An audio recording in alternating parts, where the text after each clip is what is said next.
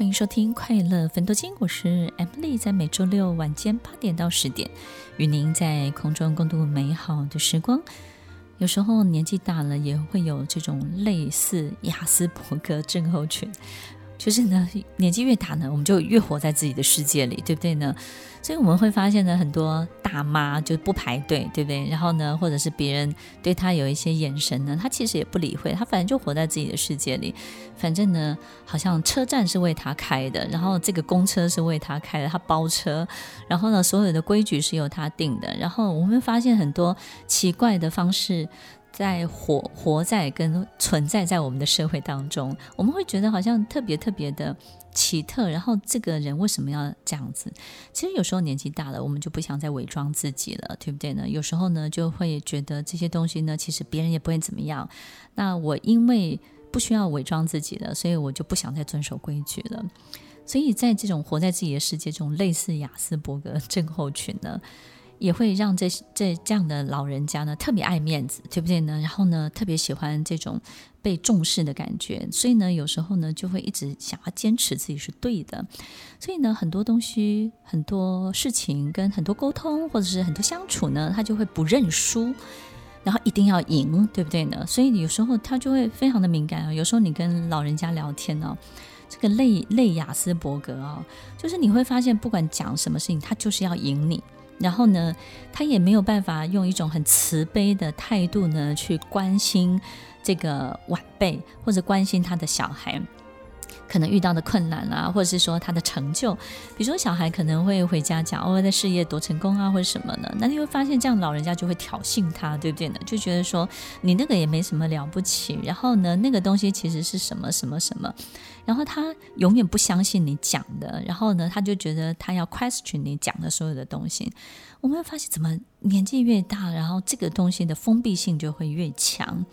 那就是因为他在这样的一个世界里，他才是国王，对不对？他才是皇后，他才会觉得自己才是还是以前那个最重要的。但以前呢，他不用花费这些力气。到了老了之后呢，他就觉得说：“哇，我都没有了，那我就得更巩固这一切。”所以有时候我们在家里，就是父母亲不好相处，或者爷爷奶奶不好相处，有时候是因为这个样子。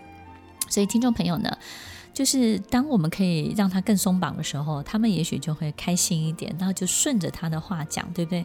可是顺着他的话，有时候也会很痛苦啊。有时候就会发现，哎，他就越来越越越激烈，对不对？越来越 over 的时候怎么办呢？我觉得有时候保持一点距离，不要太常见面，就不会让你自己那么生气了。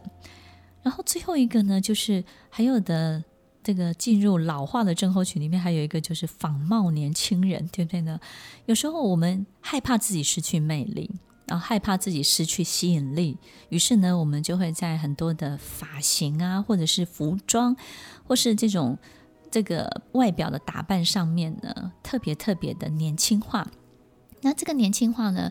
假设我们七十岁哦，他其实不是按照五六十岁的打扮，他是按照二三十岁的打扮。所以呢，听众朋友，当一个七十岁的这个老女士，然后穿的呢像十八九岁的这个青少女的时候呢，其实我们也会觉得这里面她是。不容易驾驭的，对不对？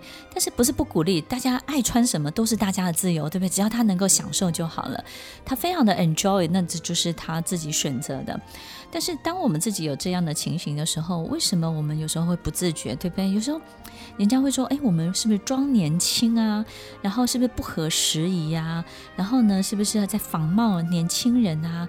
然后我们到底是不是在穿的一个，或者是把自己打扮成一个自己根本没有办法驾驭的？”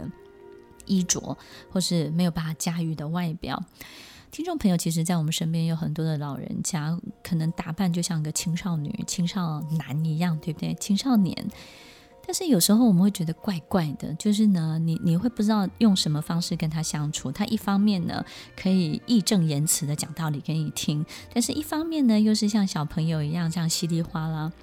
然后呢，他又很想要让你知道他是很年轻的，对不对呢？但是有时候你会有一种不舒服的感觉，但是这种不舒服的感觉也说不上来。但是你也知道，他其实就是要保有他以前的一些活力，对不对？这个照理来说是值得鼓励的行为呀。但是呢，其实这个在心理学里面呢，其实就是。一种仿冒的行为。那个仿冒行为呢，其实不是不好。那到底怎么样做才是对的呢？所以，听众朋友，我们要真的去认识我们自己的生理年龄。有时候你的生理年龄的确它是落在三四十岁，那我们怎么样去认识我们的生理年龄呢？就是看看我们平常做的事情。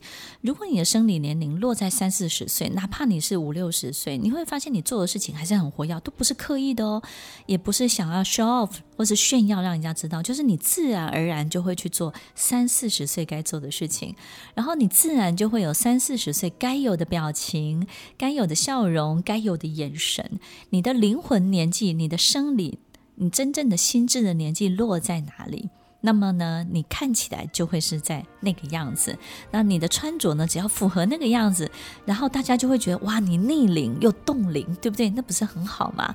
但是如果我们现在已经五六十岁了，但是呢，我们可能也不知道，也不认识自己，然后也不太在意自己所做的很多的事情，所以呢，我们就。一直去追求十七、十八岁的样子，那别人看了就会觉得说，嗯，这个怪怪的，然后呢，有违和感，没有办法配在一起。所以，听众朋友，认识我们自己真正的心智年纪真的很重要。但是，从何开始呢？要记得，所有的选择都是你的选择，所有的你要怎么过日子都是你最大最大的自由，但是呢，真的要让自己快乐起来、开心起来，真正的为自己感受到幸福愉悦，这才是最重要的。所以，好好的去认识自己喽。从你喜欢做的事情，从你自然而然会想要产生的兴趣。从你在内心深处，然后呢，一种声音告诉你你喜欢吃什么，你想看什么，你想做什么，你要去尊重、尊敬这个内心深处这个灵魂、这个心智告诉你的年纪。当你好好去面对这个年纪的时候，你不管穿什么，不管你的发型怎么打扮，不管你外表是怎么样，都会非常非常符合你灵魂的年纪，你的心智的年纪，所以你也不会害怕担心老化。因为你不会觉得他跑得太快，你也不会担心自己不再年轻，因为你也不用刻意的去追逐不适合自己的十七、十八岁的年纪。所以，听众朋友，好好的去面对自己，好好的认识自己，从现在开始才是你认识自己的第一步哦。欢迎收听《快乐分多金》，我是 Emily，我们稍后再回来。听完今天的节目后，大家可以在 YouTube、FB 搜寻 Emily 老师的《快乐分多金》，就可以找到更多与 Emily 老师相关的讯息。在各大 Podcast 的平台，Apple Podcast、KKBox、Google Podcast、SoundOn、Spotify、Castbox，搜寻 Emily 老师都可以找到节目哦。欢迎大家分享，也期待收到您的留言和提问。Emily 老师的快乐分多金，我们下次见，拜拜。